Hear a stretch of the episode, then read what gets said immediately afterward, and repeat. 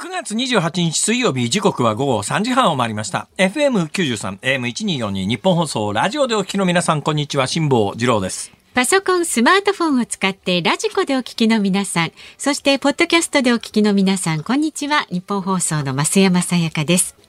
辛坊治郎ズームそこまで言うか。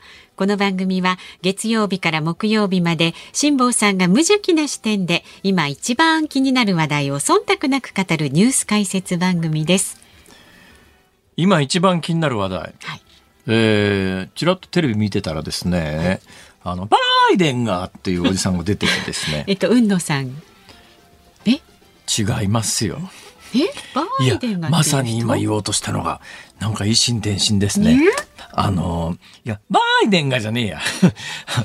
バイデンは雲野さんです。ですよねあの、て今テレビ出てたのは、プー、恐ろしやの人です。は い中村逸郎さんあですね。そうそう中村逸郎さんが出てらっしゃって、うん中村逸郎さんを見ながらですね、そういえば最近あんまりバイデンバイデンのおじさん見ないなと思ってですねうんうん久しぶりにバイデンバイデンさんに会いたいなとあ、そうですか。じゃあなんかブッキングお願いします、いやでも今どういう理由でお呼びするわけですか？もうちょい。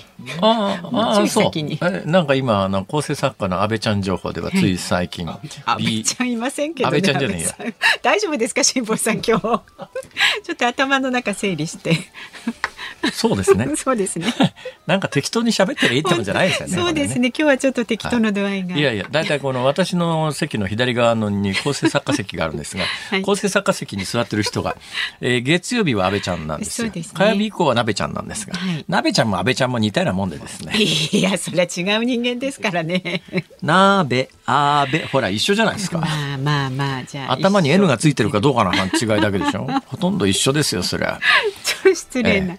ええまあそんなこんなでね、はいはいあの今あの構成作家の鍋ちゃんがですね、いや最近なんか BS の番組にバイデンのおじさんが出てたっていう話なんで、はい、じゃあお元気にしてらっしゃるわけですね。そりゃあね。はい。じゃあやっぱり一遍あのキンキンですね。そうですね。えーなんか理由をくっつけてですね、お。越しをいただくとええいうことで、はい。はいえ何を言ってるかというとですね、ええ。私あのもう心を入れ替えてですね、いつもこのオープニングではい。十何分とか喋り倒して、ええ。で一応これあのニュース解説番組ということに。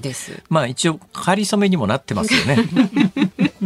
かりそめにも。仮初めにもとかなんかさ最近そういう日本語使わないですけど、まああの仮初めにもそういうことになっておりますから、えー一応ニュースの解説をしなくちゃいけないのに、だいたいいつもオープニングで15分ほど喋り倒してですね、はい。ふっと気がついてみたら、あのニュースの解説のコーナーの直前ぐらいに、ディレクターさんからイヤフォンでですね、3分しかありませんとか言われてですね、え、さ、さ、3分？みたいな。気づいてたんですか？その。いや、今日ね、あの、本番直前にテレビ見ながらですね、はいこれはいかんと。まあやっぱりあの、ちゃんとニュースの解説をしなくちゃいかんほと。ほもうもう心を入れ替えましてですね。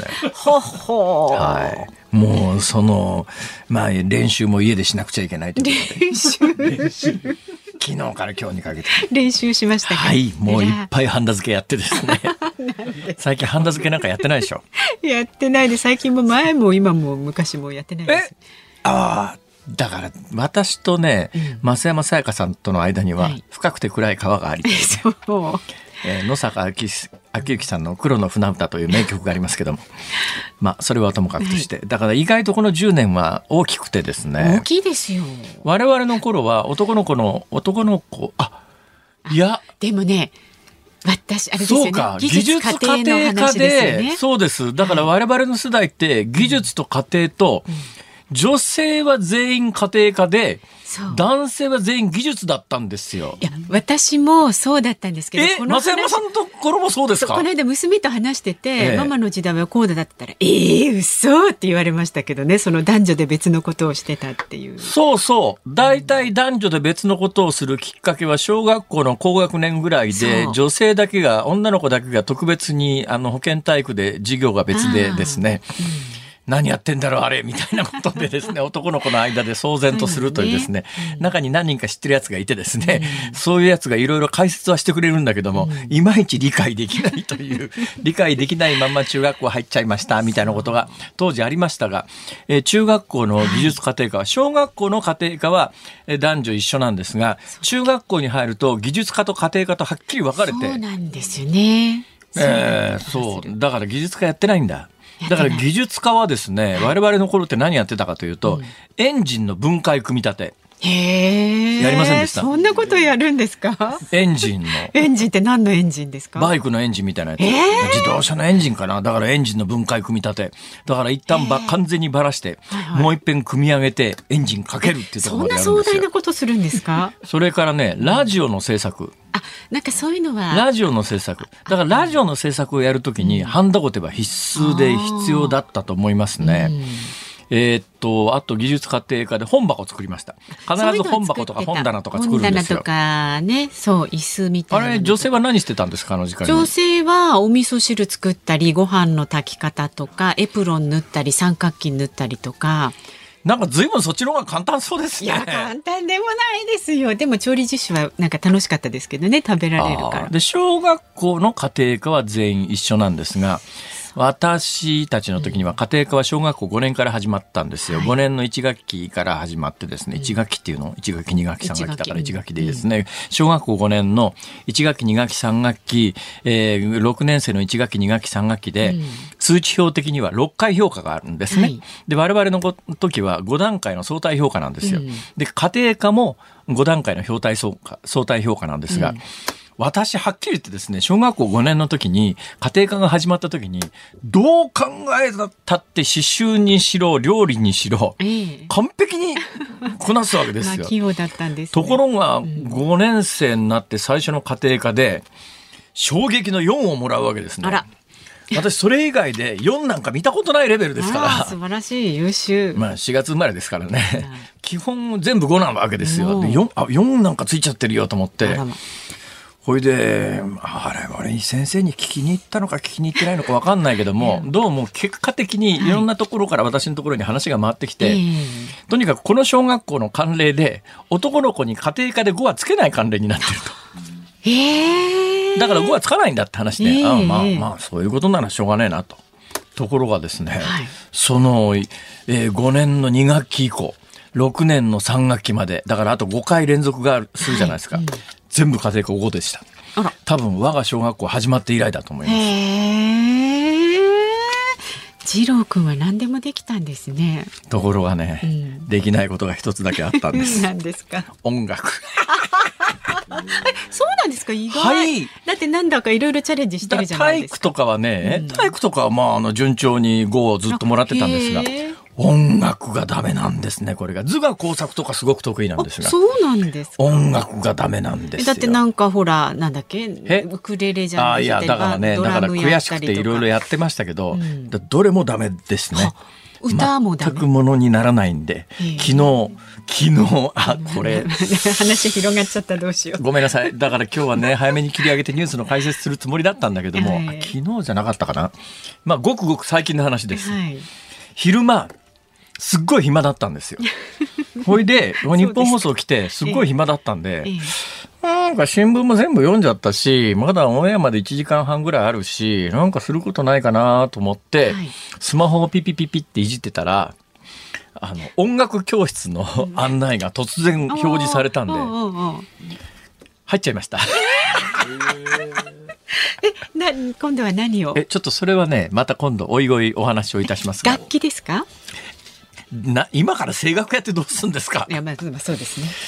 カラオケ教室っていうのもありますね、でも世の中には詩吟ね。とか。詩吟ですか？遠征粛々夜顔を渡る。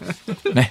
えー、川中島という。今時詩吟が入らないですよ。いやでもされてる方はねあ、そうですかの。あれだけどね、結婚式かなんかで私司会やってる時ですね、もう本当に押して押して、もう今日の主賓が話長いよとか、もう仲人だから話切れねえよ、もうどんだけ押してんだよっていう時に限って親戚のおじさんが、あの、詩吟一つ、いやいや、もうちょっとこれスケジュール入ってませんから。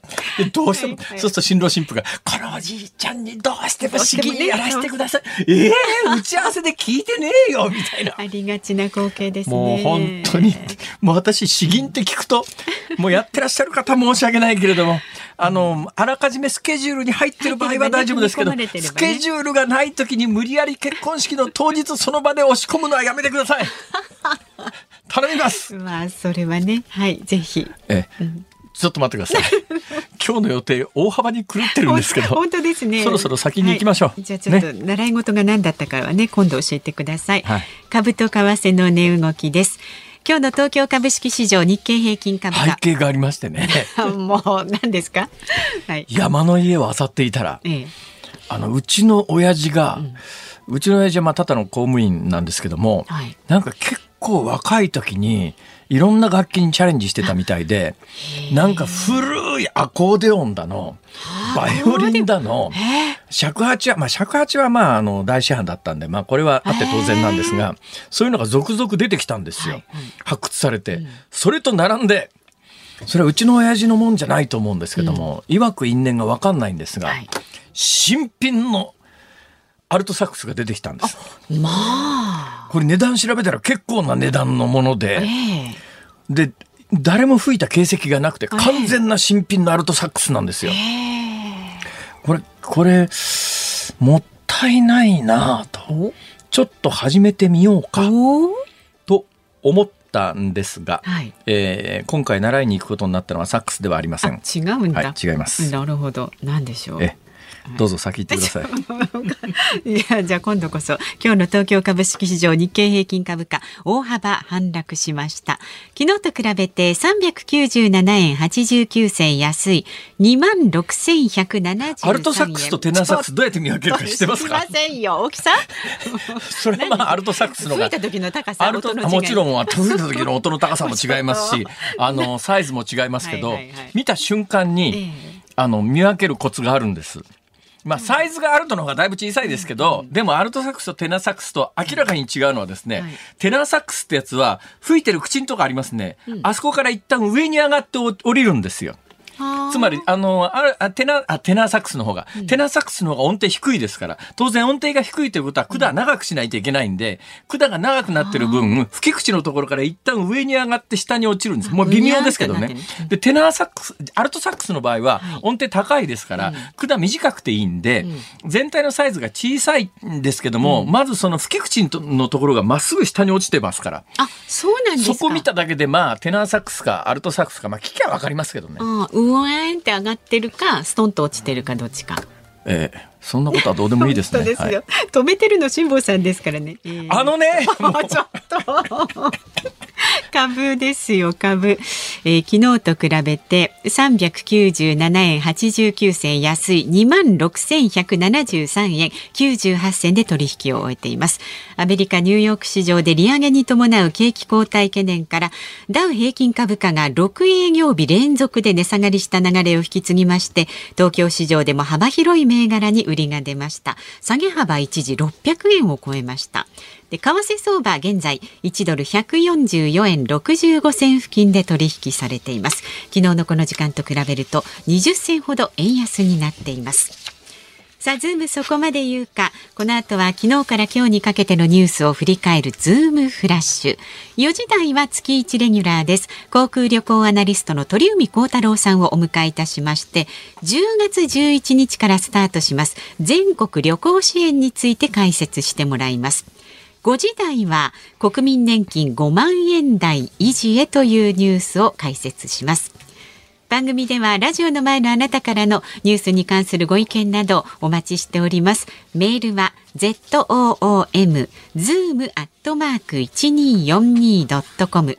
番組を聞いての感想はツイッターでもつぶやいてください。ハッシュタグ漢字で辛坊治郎、カタカナでズーム、ハッシュタグ辛坊治郎ズームでつぶやいてください。今日のズームオンミュージックリクエストお送りしますが、お題は？はい。素敵なテナーサックスの音を聞いた時に聞きたい曲。素敵なテナーサックスの音を聞いた時に聞きたい曲ですね。ああ、なんかいい曲来そうですね。いや、でも、それでまあ、ジャズの名曲かなんか来られてもねかけようがないので、それでいわゆるポップスとか J-POP みたいなもので曲を選ぶのは難しいと思いますよ。まあちょちょっと頭ひねって。まあ、イントロいでなんかあのサックスの響きがいいよねっていう曲はね、そこそこあるような気がしますが。でもテナーサックスじゃなきゃいけないんですね。テナーサックス。まあ、大体テナーサックスですよ。ああ、そうなんですか。テナーサックスっていうのがですね、うん、人間の声に割と近いんです、音程が。だから人間が聞いてて割と心地、かなり心地いいなっていうのがやっぱりテナーサックス。うん、まあ、あるとも、あるともまあ、吹き方によってっていうかですね、まあ、あるとはちょっと高いですけども、うん、でもまあ、テナーサックスの音っていうのが人間の耳には一番心地よいと言われてます。嘘か本当か知りません。なんとなくの感じで喋ってます。はい。なんとなくの感じで喋ってますって。選曲の理由も書いて、ズームアットマーク一二四二ドットコムでお待ちしております。ニッポン放送ズームそこまで言うか。このコーナーでは辛坊さんが独自の視点でニュースを解説します。まずは昨日から昨日から今日にかけてのニュースを紹介するズームフラッシュです。政府は昨日安倍晋三元総理大臣の国葬儀の参列者数の速報値を4183人と発表しました。また会場近くの九段坂公園で受け付けた一般献花者数はおよそ2万3000人でした。中国外務省の王文賓副報道局長は日本政府が安倍元総理大臣の国葬儀で国名などを読み上げる指名献花の対象に台湾を加えたことについて台湾独立分子が政治的策略を巡らせる舞台や機会を提供してはならないと批判しました。ドイツの DPA 通信はロシアからバルト海経由でドイツに天然ガスを送る海底パイプラインノルドストリームとノルドストリーム2で3カ所のガス漏れを発見したと報じました。またロイター通信によりますとバルト海に面するポーランドの首相はウクライナ情勢の緊迫化に続く破壊工作だとロシアの関与を示唆しました。タス通信によりますとロシア連邦保安局に一時拘束された在ウラジオストク日本総領事館の領事が今朝、えー、現地時間の今朝モスクワ行きの航空機に搭乗しました。モスクワ経由で帰国する見込みです。台風15号に関連して静岡県内で住宅が水没したとする偽の画像がツイッター上で拡散しています。この問題を受けて松野官房長官は昨日政府としても事実に基づかない情報に注意喚起するよう呼びかけていくと述べました。偽画像の投稿者は AI で画像を生成したことを認めた上で申し訳ありませんでしたと書き込んでいます。東京千代田区にある帝国劇場が入る帝劇ビルは隣接する国際ビルとともに建て替えられることになりました。老朽化が進んでいたためで建て替えに伴って帝国劇場は2025年をめどに一時休館します。茨城県警鉾田署は27日鉾田市のビニールハウスからミニトマトおよそ1トン100万円相当が盗まれたと発表しました。鉾田市内では8月以降農産物の農作物の盗難被害が相次いで確認されておりビニールハウスからアールスメロン250個が盗まれています。鉾田署はパトロールを強化しているほか農家に対し防犯カメラやセンサーライトの設置などを呼びかけています。ミニトマト1トン盗んで個人で食べるわけでもなくてまあおそらくは転売なんでしょうが。大体過去の例で言うとこの手の犯罪はプロによるものかあるいはまあ、動物の家畜の盗難なんかではあのそのその手の家畜を自分でさばいて食べる習慣のある外国人による犯行っていうのが、まあ、1例ぐらいはありましたけども、はい、多くは過去の例で言うとプロが転売目的でということなんですが、ただ今回はどうも手でむしってるということなんで、プロが転売目的にしては、ちょっとやり方が荒っぽすぎるような。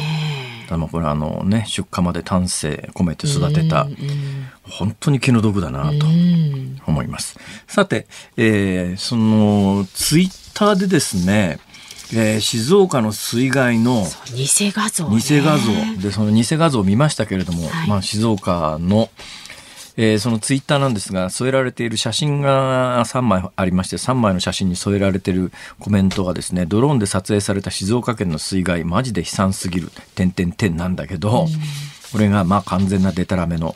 これ見るとですね、津波被害に遭った町みたいな感じの町全体が、はい、えー、水没してると。うん、でこれはあのー、直後からですねどうもこの画像おかしいんじゃないのまあ、実際に静岡県でそこにいらっしゃる方はいやこれ違うよってすぐ分かるんですけどね、ね、ただまあ全然知らないところでこの画像を見た人は、はい、なんかあの映像って説得力がありますからね。はい。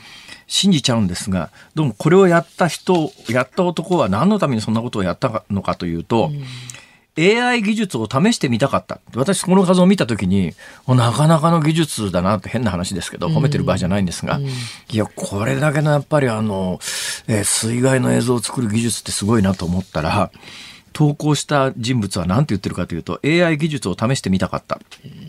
どうやってこの画像を作ったかというとあの今画像生成アプリというのが世の中に存在してて、このアプリはキーワードを入力するとそれに合った画像を自動で作ってくれると。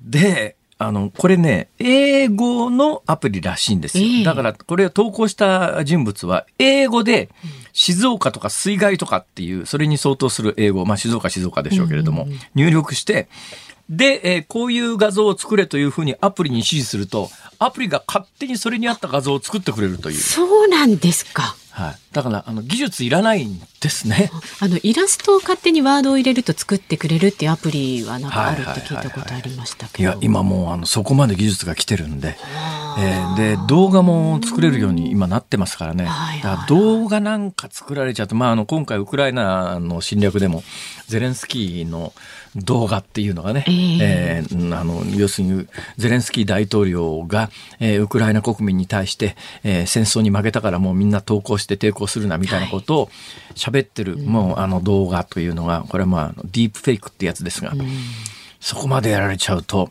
中には騙されちゃう人もいるかなと。じゃ一体我々は何を信じたらいいのっていう。ねえー、何を信じたらいいのか。結論ははっきりしております。この番組を聞くか、私のメールマガジンを読むか、まあ、私のツイッターその他の YouTube の動画をご覧いただくと。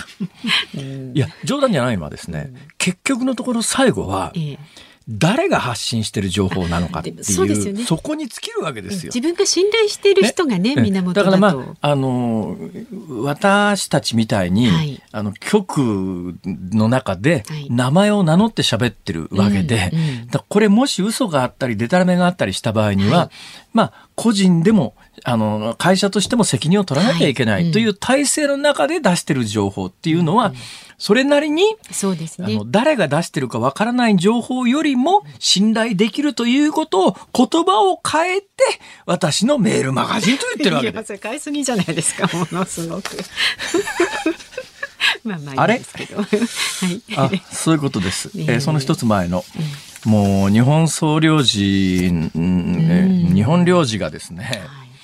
ロシアでもういきなり目隠しされて、えー、手も拘束されて、外交官普通ありえないですよ。すね、これ国際、国際条約で外交官はそういうことをされないということになってるわけですが。はいはいはい、で、それした後でですね、ペルソナ・ノングラータって言うんですけども、ラテン語ですけども、うん、まあ意味的に言うと、まあ英語で言うとパーソンのノノグランティッドかな、まあ、まあ、要するにそれのまあ元になったラテン語ですが、えー、ペルソナ・ノン・グラータっていうのは、好ましからざる人物っていう歓迎さされ、はいはい、で一応外交官は外交特権持ってますけど、えー、ペルソナ・ノン・グラータを宣言されると、あの、その外交特権は剥奪されるんですが、今回は宣言出すよりも前に拘束してるんです。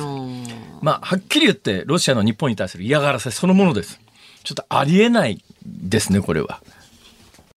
9月28日水曜日時刻は午後4時3分を回っています。東京有楽町日本放送第三スタジオから辛坊治郎と。増山さやかでお送りいたしております。いたしております。おります。はい、はい、メールご紹介します。へへありがとうございます。うんとねつよしさんかな、はいはい技術であの家庭技術家庭の話,、の話ですね、はい、技術でエンジンの組み立てとかラジオの組み立てをやってたってすごいなうちの中学は金属製ちりとりと木製の腰掛けだったけだったと思うと。金属製ちりとりも作りました。なんかトタン板みたいなやつでね、ちりとり作るんですよ。あれは、溶接はしてなかったな。ハンダ付けしてたかな。うん、なんか金属加工の技術は必要ですね、あれは。あ、そういうのもやってたんだ。はい、ええ、椅子も作りました。椅子ねなんかみんな持って帰ってた作ったの男の子、うん、それからねケイズさん、はい、娘も息子も中学で手回し充電ラジオ作ったよ。10年ぐらい前だけど。それ防災グッズですね多分ね、ええ、だからもしかすると東日本大震災の後技術家庭科みたいなだから技術家でも家庭科でも両方、はいはい。えー、今もそうか。男女別じゃなくなってる男女別じゃないとそうですね。今の時代に男女別なんかしたらえらいことになりますよね、うん、だから技術家庭科で、えー、だから男女色のないものというので、うん、防災用手回しラジオみたいなやつは、ラジオはいいですよ。いいですよ。はい。簡単にできて簡単に聞けて簡単に楽しめて。えあの電池で動きますからね、うん、え太陽電池でも動きますけどいざという時にはね、はい、いざという時にはい、辛坊さんの声が聞けるように備えてください。ニコニコしてる。なんか今なんかね、いろんなことを考えてしまいましてね。今、頭の中で考えたことを全部口で喋ろうと思うと2時間はかかるなと思ったんで、もうとにかく黙ってようと思う。あ、もう結構です。あ、そうですか。はいはい。えー、では、まだまだね、メールお待ちしております。メール、zoom、zoom アットマーク 1242.com。感想などツイッターでもつぶやいてください。ハッシュタグ、辛坊治郎ズームでつぶやいてください。今日5時26分ぐらいになると思いますが、ズームオンミュージックリクエスト。今日のお題は、えー、素敵なテナーサックスの音を聞いた時に聴きたい曲です。なんでその曲を選んだのか理由も添えて、ズームアットマーク 1242.com まで送ってください。この後は月1レギュラー航空旅行アナリストの鳥海高太郎さん登場です。辛坊さんが独自の視点でニュースを解説するズームオン。この時間特集するニュースはこちらです。全国旅行割が10月11日からスタート。斉藤国土交通大臣は26日 GoTo トラベルに代わる観光支援策全国旅行支援を3連休明けの10月11日火曜日から12月下旬まで実施すると発表しました。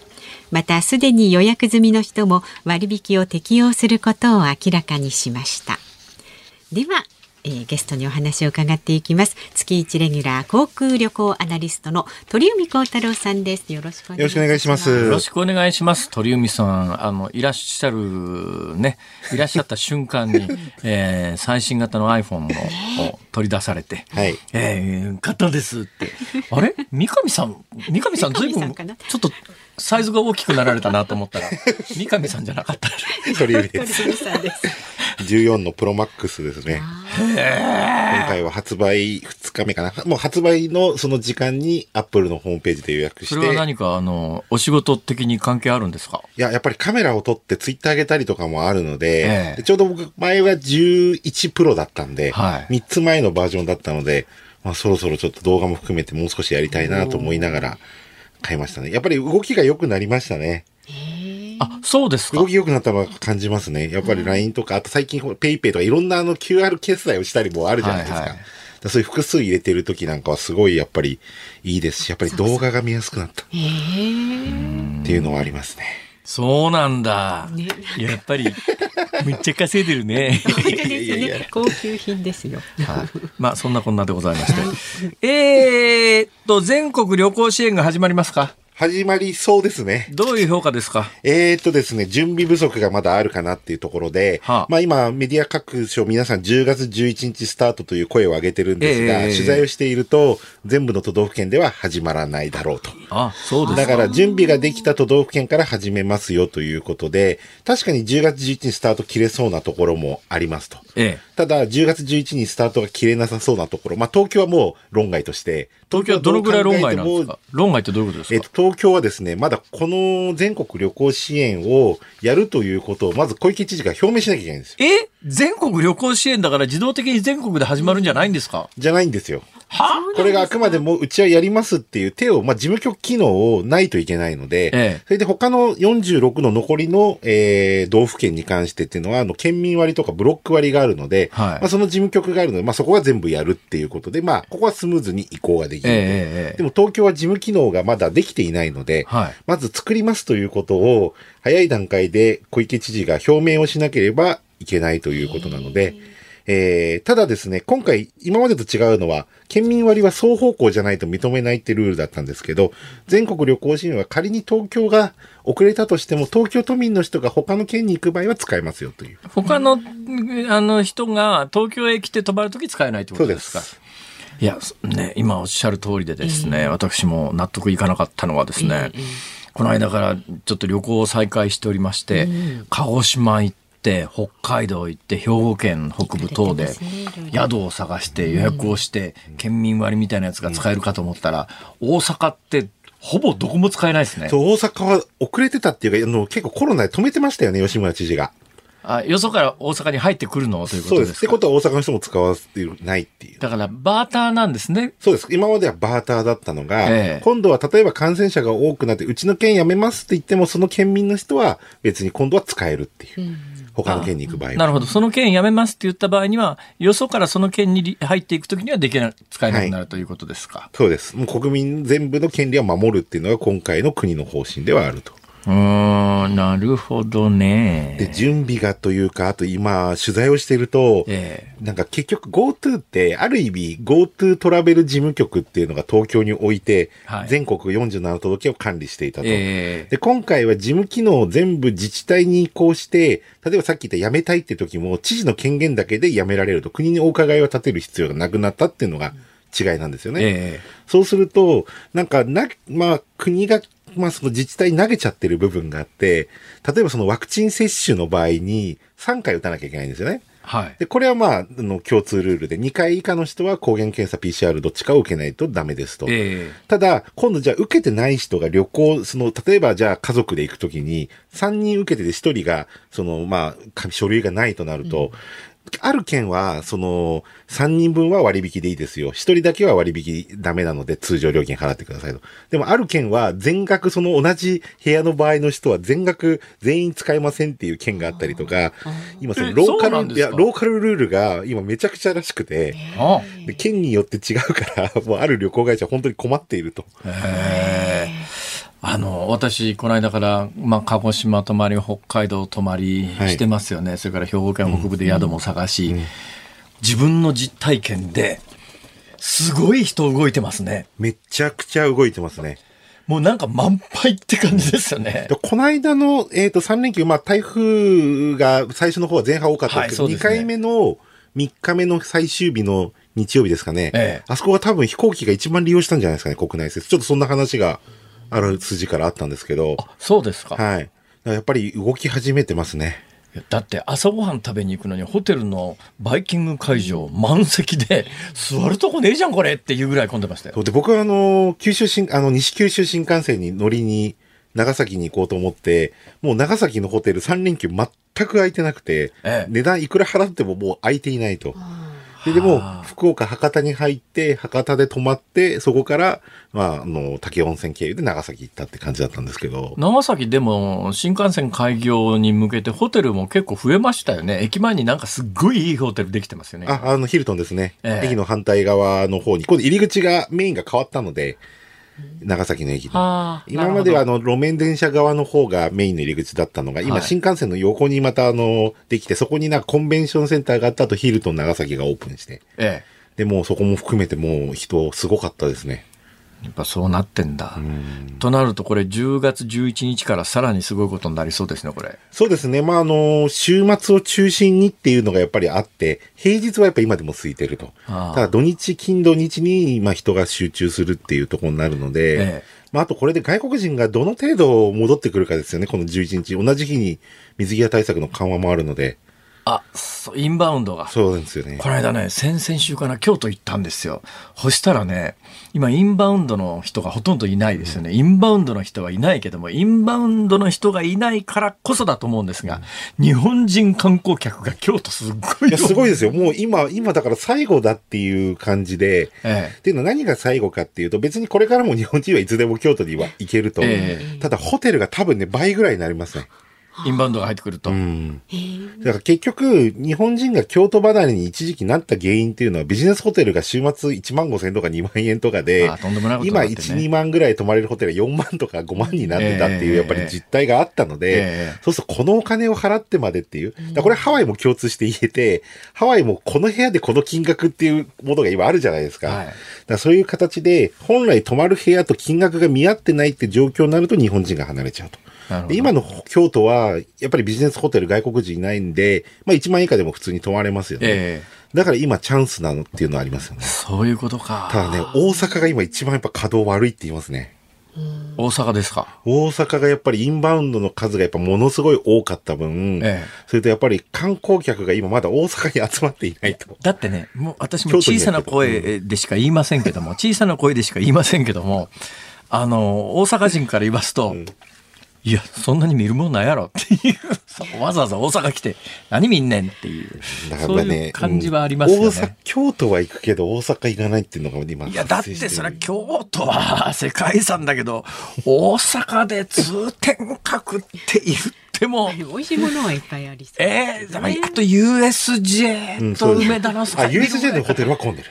USJ USJ のホテルはすっごい入っていってますね。いや、そんなに、あの、まあ、大阪人から、大阪に実際住んでる人間から言わすと、うん、あの、日本の他の他府県に住んでらっしゃるね、うん、方にですね、うん、大阪観光に来てくださいって、ちょっとなかなか言いづらいところはありますね。うん。だから京都は本当に外国人のいない最後の多分9月10月で、もう紅葉の11月は一定の外国人入ってこれると思うので、でねえそれまでがチャンスってことですか。はい。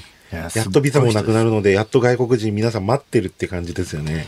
それで最近私ね、あの、気がついたっていうか、まあ当たり前っちゃ当たり前なんですけど、新聞こう読んでると、あの旅行会社の広告がすごく増えてんですが、うん、全部国内旅行で、見事に外国旅行の広告なくなりましたね。そうですね。まあ、外国旅行のって結局ヨーロッパとか遠いところが基本的に多かったんで、ええでもヨーロッパが高すぎちゃって、ええ、もう飛行機やっぱり多く30万ぐらいが今相場じゃないですかね。あの直行便で行くと。安かった時っていくらぐらいだったんですか？安かった時は16、7万、15、6万だし、あとあの中東経由だったら7万とか8万とか、え、そのぐらいで普通に買えてたのが、中東経由でも普通に15万、往復で15万強しますし、はい。で、もう、全然やっぱりウクライナ問題のせいで全然の上空飛べないので、ええ、お金もかかるっていうことで、ええ、で、席も取れないっていう感じなので、ヨーロッパのツアーがやっぱり組めないっていうのがありますよね。あまあ、でもヨーロッパもね、私何年か前に旅行した時に、有名観光地ってもう全部事前予約制で、事前予約制じゃなかった、私が行った時は事前予約制じゃなかったあの。ルーブル美術館あるじゃないですか。で、コロナの前だったんで、ルーブル美術館、ネット予約しなくていい分、大行列で、あの中国からの観光客が殺到してたベルサイユ宮殿とか。でも今ヨーロッパって、今中国はコロナが非常に厳しいので、あんまり中国の皆さんヨーロッパも行ってないみたいなので、だからヨーロッパなんか旅行するのも今チャンスじゃないかと思うんですよ、ね、アジア人がいないってだけで、ヨーロッパ内の人たちはすごい旅行しているので、ええ、あの結構賑わってはいますよね。さっきの京都と同じ同じ感じです、構造になってんだ、ね、構造になってますね。これでアジアから戻ってきたらまた元通りになるし、ええ、まああのー、まあ円安の問題もありますけど、まあ特に日本は厳しいですけどね。で、あと新聞広告で言うとやっぱ高齢者の方が多くて、あの MySOS 使えないじゃないですか。うん、あ、アプあの、帰国前に必要なアプリ。ですね。はい、で、あれがちょっとね、なくなるかなくならないのかが今ちょっと10月11日以降微妙でですね。まだ決まってないんですか？えっ、ー、と、一応もう、えっ、ー、と、3回接種した証明書があれば、もうその後の追跡は一切しないっていうルールで。だったら、あの、3回接種の紙1枚見せるだけで見せればもう終了なんですよ。今度追跡機能が一切必要なくなるんで。えーだから。だったら、マイ SOS なんかやめて、うん、あの、3回接種の時に必ず打ったところの会場で、県、県っていうかもう、あの、接種済み証みたいなやつ貼り付けてくれますからね。そうですね。まあ、日本国内のさっきの全国旅行支援はそれでいいんですけど、海外の場合一応その、まあ、ちゃんとしたものっていう感じで紙でっていう、紙かもしくはデジタルでっていう、うんまあ、ところになるので、あれがなくならないと、多分、あの、新聞見て旅行予約する層は動かないですよね。ああ、うん、そういうことか、うん。お金は持ってるので多分今行きたいって方すごい多いと思いますけど、ええ、それはありますよね。そのあたり、すぐに決めりゃいいだけの話なんじゃないですか？なんか曖昧ですよね。もうなんか全てが曖昧すぎて。誰が悪いの？いや、あの、よ、の、あのー、結局行政が全部違うからですよね。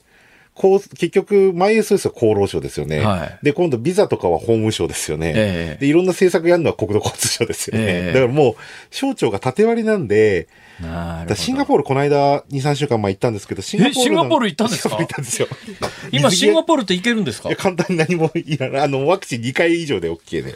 シンガポール一時期ものすごい厳しかったですけど、ね、今簡単なんですよ。もう。それも、その入国審査と検疫がインターネットのホーム上で登録だけすると、ええ、入国カードを書かないでパスポートだけ出したらもう入国できるようになったっていう、コロナでむしろ楽になったっていう。いや、私この間ね、どこ行ったかな、ベトナム行ったんですよ。はい、ベトナムも同じですね。うん、ベトナムも何にも入国カードも何にもなしに、パスポートをあの、係官に渡すだけで、そうですよ。ちょっと前って飛行機の中でなんか、あの、カード書いて、カード書いて、カード書いて、あれ大変だったじゃないですか。アメリカもコロナ前にエスタができてなくなって、で、シンガポールは今回この検疫の健康の管理と一緒に全部やっちゃって、で、スタンプも押さないと入国の。で、メールアドレスの登録が義務付けで。ところがね、日本はまだね、うん、外国人にはあの、なんとかカードが必要な上に、ね、日本人でも税関申告書ってやつ、いまだに書かなきゃいけないんですよ。多分ね、今世界で書類を書かないと入国できない国って、ほぼない、だから、だいぶありましたよね。あれ意味があんのかって話ですよね。うん。だったらもうオンラインで登録しちゃえばいいだけの話なので、うんそう、それシンガポールの入国めちゃくちゃ楽になりましたよ。コロナでむしろ良くなった感じ。ああ。だからね、あの、あまり日本のマスコミは伝えないですけど、えー、日本っていろんな意味で世界にとんでもなく遅れ始めてるなっていうのが、あの、国境をまたぐだけでわかります、わかります。もうね、これ縦割り行政の弊害っていうもう、これですね、省庁間のやり取りがちゃんとできていれば、マイ SO の方なんか全部やっちゃえば、もう入国のとこに、で、マイ SOS を見せれば OK ぐらいでいいんですよね、本当は。だから論理的に考えてそれいるっていうようなことがまだまだ、で、あの、我々がいつもそういうことを感じるってこういうあの旅行みたいなところだけれども、民間企業なんか経営してて、なんか、あの、日本のいろんな細かい規制をくぐり抜けて何か商売しようというときに、多分、もっととんでもないことになってるんだろうなっていうのがね、想像できますよ。慎吾さんいろいろハワイ行かれてると思いますけど、ハワイと多分日本で2週遅れぐらいですよね、今多分。はい、で、東南アジアで1週遅れぐらいかなって感じがありますよね。ああ。うん。本当そんな感じです。びっくりしますよ。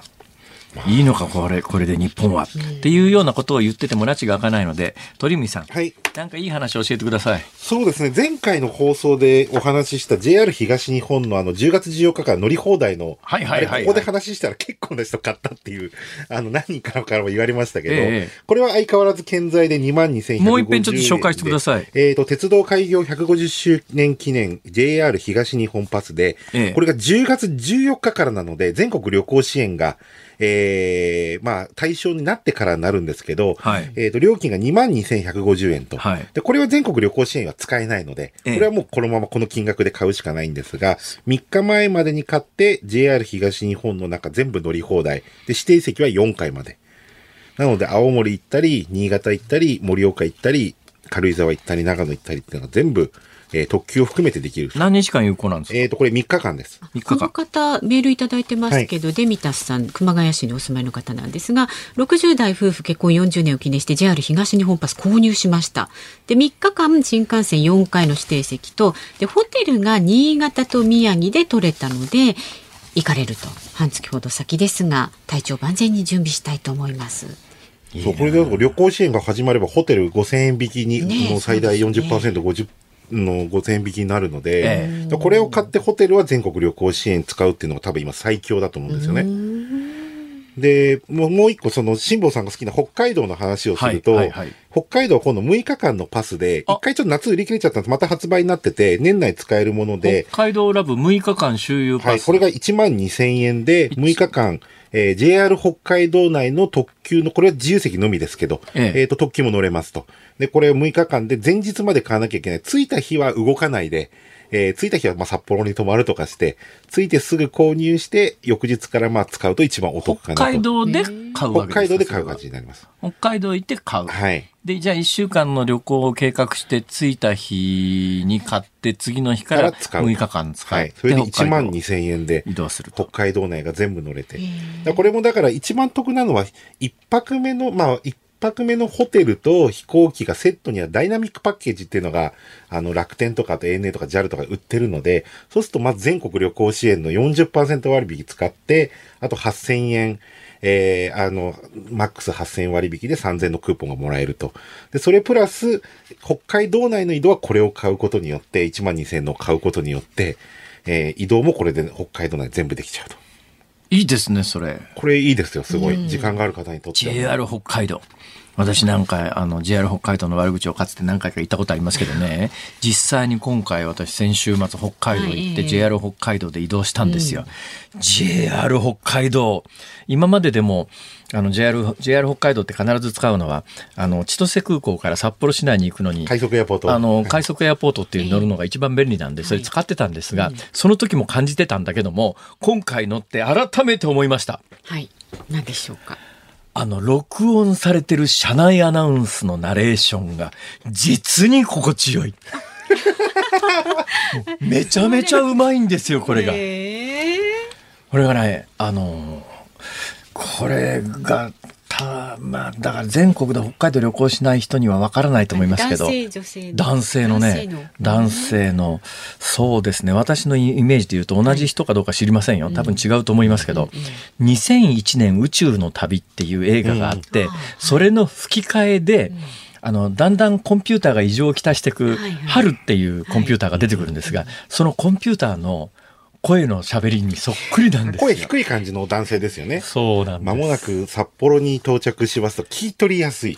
これがもう心地よいっていう本当にいい声なの。あ、そうですか。ゾクゾクするぐらいいい声。辛坊さんがゾクゾクしちゃう。いや、本当に。電車乗ってて。いい声だな、この人。とちょっとこれ録音しに行かないといけないですね、じゃあ。はい。これもちょっとぜひ北海道に行って、車内アナウンス聞いてください。後でお得な話で言うと、はい、ホテルの価格が上がってきたで、この間僕は福岡でやっぱり実際感じたのが、アパホテルって結構価格連動型のまあ一番大きいところで、はい、3000円ぐらい、3500円泊まれる時はあれば1万5000円とか2万円になることがあるっていうのがアパホテル。えー、これまあ今流行りの空室連動型ってやつなんですけど、はいはいはい。やっぱり東横インは年中同一価格という、平日と土日だけは、週末だけ分けますけど、えーやっぱり福岡でも他のホテルが1万5千円とかある中で、今回7000円とか6800円とかで出てて。探せばじゃあまだまだなんかあるってことですね。そう、それで、東横インとかビジネスホテルチェーンは、楽天とかじゃらんとか使わないで直のホームページを見るっていう。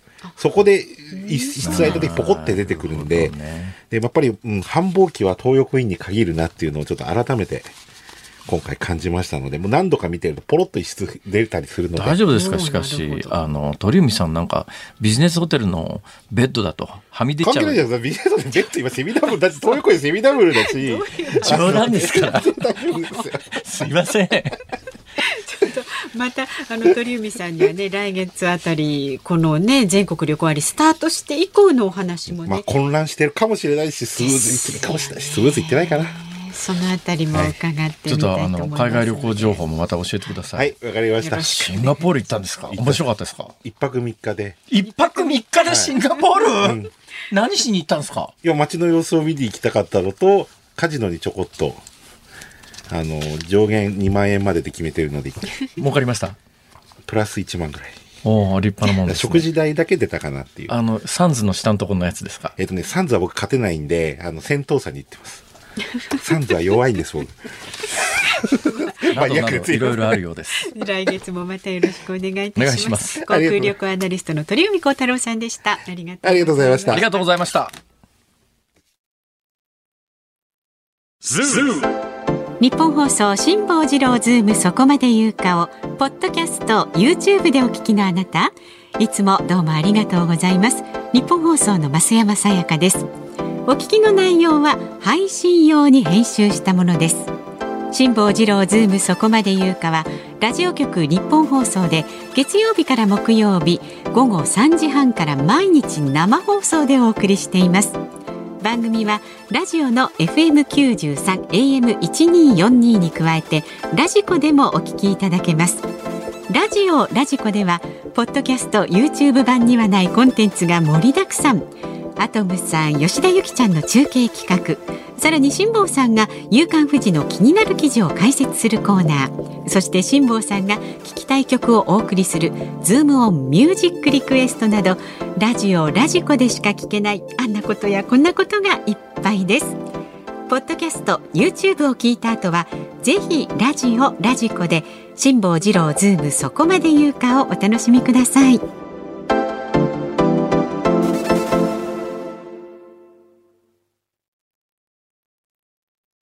9月28日水曜日時刻は午後5時を回りました。辛坊治郎です。ニッポン放送の増山さやかです。さあこの時間はズームオンミュージックリクエストをいただきました。ご紹介していありがとうございます。今日のお題は素敵なテナーサックスの音を聞いた時に聞きたい曲です。まず東京都のサッチさんはですねワムのケアレスウィスパーをお願いします。クールなサックスのイントロならこの曲ですよ。たまには洋楽もお願いします、いい名曲ですね。はい。それから矢車荘さんはですね、はい、素顔のままでビリー・ジョエル。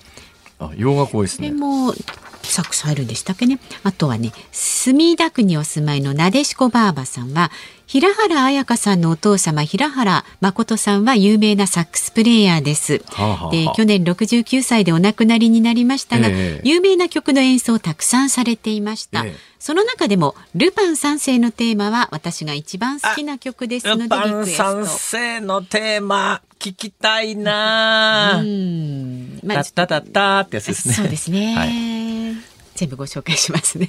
新潟県新潟市の竹ゴンさんはですね、あ、これはね、6件もいただいてますね。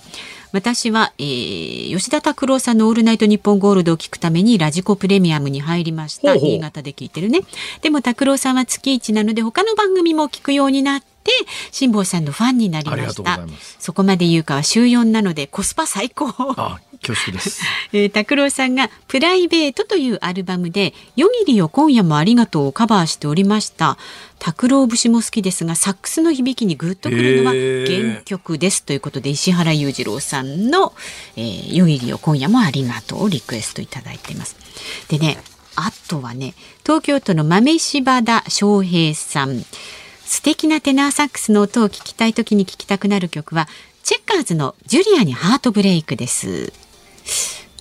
確かに。ああ、イントロそうか。あれサックスか。そうそうそうそう。ねはいはい、とか、京都のおっちゃんマン59歳、チェッカーズの、えー、悲しくてジェラシー。そうですね。チェッカーズの曲はイントロサックス多いかもしれないですね。これなぜかというと、優しい三兄弟の母さん、ええ、素敵なテナーサックスを聴いて聴きたくなる曲はチェッカーズの I love you さよなら、また違う曲なんですが、藤井直之さんがね、あの、演奏してますんで、フミヤさんの弟さんがサックステナーサックスそうそうメンバーとしてはい担当してるんでね、ね、それでチェッカーズの曲はサックスが多いんだ。だからチェッカーズがね30件ほどリクエストできてました、あとはラジオネーム毒猫さんワンナイトジゴロがいいと思いますなんていうねわかりました。ご意見はい、えー、はい、もうそうしたらチェッカーズにするしかないんじゃないですか。じゃあどれ本日のズームミュージックリクエストチェッカーズジュリアにハートブレイク これでたっぷりとテナーサックス聞きましょう。直之さんのね。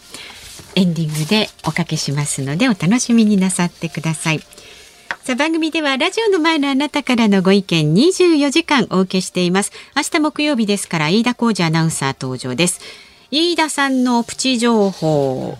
最近の元気の源は女性トラックドライバートラックメイメイさんのツイッターの画像を見ることだそうです。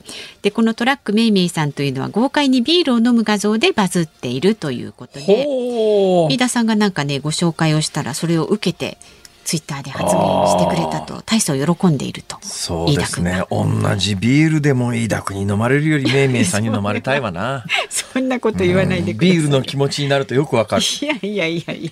頼むやめてくれ。そんな。いや飯田君だって美味しく飲みますよビールは。そうですか。はいはい、はい、グビグビと。さあ、えー、飯田君そしてね辛坊さんへの質問お待ちしております。ニュースに関するあなたのご意見もお寄せくださいメールは zoom zoom アットマーク一二四二ドットコム。ツイッターはハッシュタグ漢字で辛坊治郎カタカナでズームハッシュタグ辛坊治郎ズームであなたからのメッセージお待ちしております。辛坊さんが独自の視点でニュースを解説するズームオン。今日最後に特集するニュースはこちらです。国民年金5万円台維持へ。今朝の日本経済新聞によりますと厚生労働省はすべての国民が加入する基礎年金国民年金の給付抑制を予定より早くやめる検討に入ります。マクロ経済スライドと呼ぶ抑制策を前倒しで終え支給を今の物価水準で月5万円以上に保ちます。年金に関しては多分あのどこがわからないかわからないということも解説者としてはあるわけですよ。私、あの、年金に関しては、えー、2000今の年金制度って基本的に2004年の年金大改正で確立したものなんですね。はい、で、2004年の年金大改正で何が決まったかというと、あの、それまでは、えー、年金の状態が将来どうであるか関わらずですね、えー、まあ、言うや、まあ、支給額に見合わなくなると、あの、保険金の掛け金上げてたんですよ、現役世代の。そうすると、もう今後どんどん現役世代の掛け金上げ続けないと、辻褄合わなくなっちゃうよねっていうことで、2004年の年金大改正って、大枠で何が決まったかというと、今後は、あの、現役世代が負担できるものの上限を決めますと。はい、まあ、具体的には、あの、段階的に毎月の掛け金は毎年毎年上げていきますよと。うん、ただし、あの、現役世代の給料の、えー、まあ、労使折半だから、まあ、実際給料から転引きされる額はその半分なんですが、18.3%、給料の18.3%、だから月額給料が100万円、まあ、これ、あの、標準報酬月額って言って、この算定の金額になるのは、あの、給料袋の額面とはちょっと違うんだけど、まあまあ、ほぼ同じと考えてください。仮に毎月の給料が100万円だった場合、まあ、そんなにあるかよって話なんですが、計算がしやすいから100万円にするだけですから、そこは勘弁してください。10万円でもいいんですけど、100万円の場合には、えー、毎月の掛け金が厚生年金の掛け金、18万3000円なんですよ。すごい金額でしょ。うん、で、今、労使折半だから、給与明細上はその半分で9万、はい、9万1500円かなんか、そのぐらいの表示になってるはずですが、だから100万円給料ある、まあ、あの、これちょっとごめんなさいね。えー、厳密に言うと、標準報酬月額の上限というのは60万円ちょっとなんで、そこまではいかないんですが、はいはい、ただまあ一応レトリックとしてはそうなってるということですよ。まあ、あの、計算がしやすいんで100万円って言っただけですから、そこの部分はそういう細かいところで突っ込むのはやめてください。概念の説明ですから。で、ね、まあ、要するに、えー、もうとにかく現役世代の負担は、ここを上限にしますと、これ以上上げませんと。その代わり、今の制度というのは、現役世代から踏んだくって、いやいや、集めたお金を高齢者に回す制度なので、入ってくるお金が決まったら、高齢者に払える額はおのずと決まりますよね。で、その現役世代から入ってくる額を固定するので、それでついつまが合うだけしか払いませんよ、今後は。ということで、ただいきなり年金下げるわけにいかないので、マクロ経済スライド。これ私2005年に本を書いた時ですね、はい、これをパロパロディで真お先真っ黒経済スライドって書いたもんだから厚生労働省に激怒されて呼びつけられてですね、えー、そこに座れみたいな話になってですね、えー、あの玄関先で正座させられる。これもあの例え話ですからね。本当に正座させられたわけじゃありませんよ、まあはい、まあ、そういう目にあってですね、えー、市内でどつかれるみたいなそういう目にあったわけですけけども、えこれどういうことかというと入ってくるお金の上限が決まるわけだから、うんうん、えー、まあ言うやそこでもう入ってくる。で今のご高齢の方が大変大きな勘違いをしてらっしゃるのがまあ、まあ、やむを得ないっちゃやむを得ないんですけどね、この勘違いは。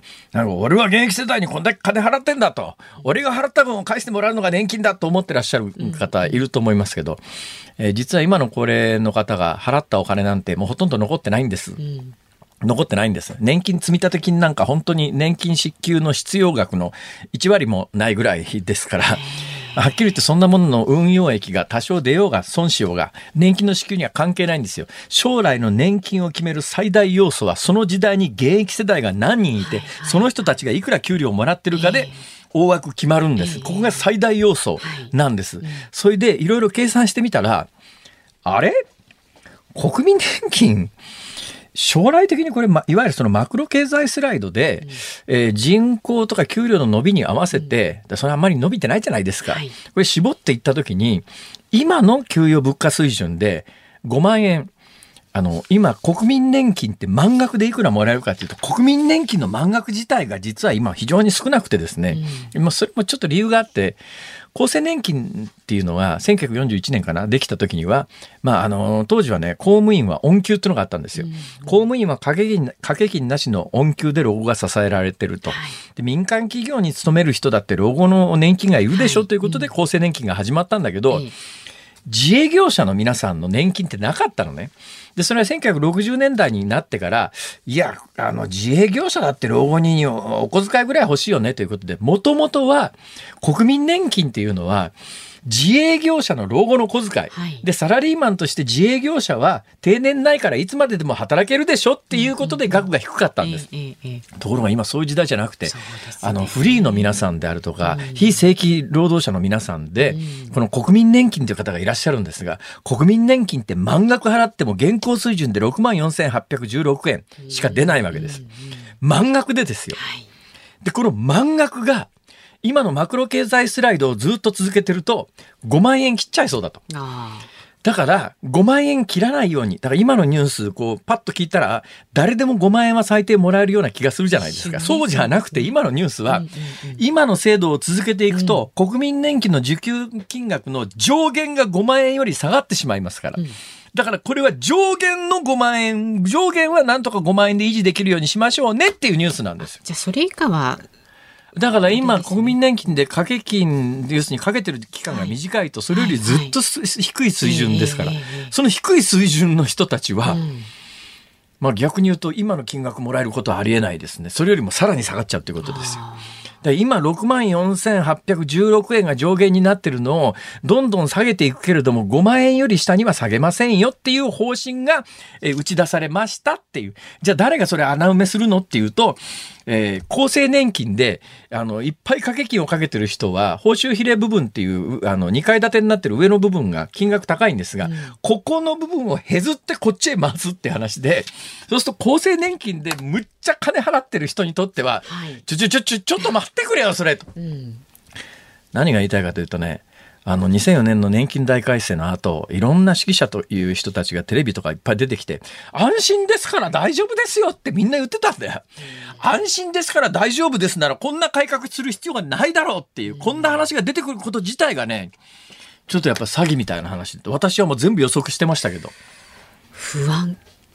ああまあでもあんまり不安を煽るのもいかがなものかと思いますが、だけど制度的にね、そういうシステムですから、現役世代のお金を高齢者に回すシステムだから、破綻するとかなくなるということは制度的にありえないんです。はい、金額が下がるということはあります。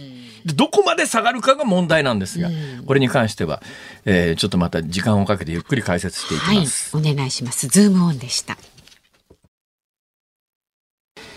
ズームオンミュージックリクエストをお送りしているのはラジオネーム京都のおっちゃまんさん。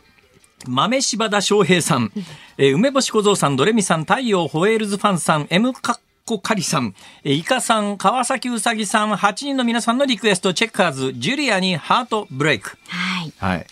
えー、藤井フミヤさん。あメモにメモの前のメモによりますと、うんうん、藤井フミヤさん今年還暦。そうですよ。なんか変わらない感じなのにね。本当ですね。一応今日私ですね、うん、チェッカーズがかかるんじゃないかなと思ってですね チェックのシャツを着てきました。本当だ本当だ。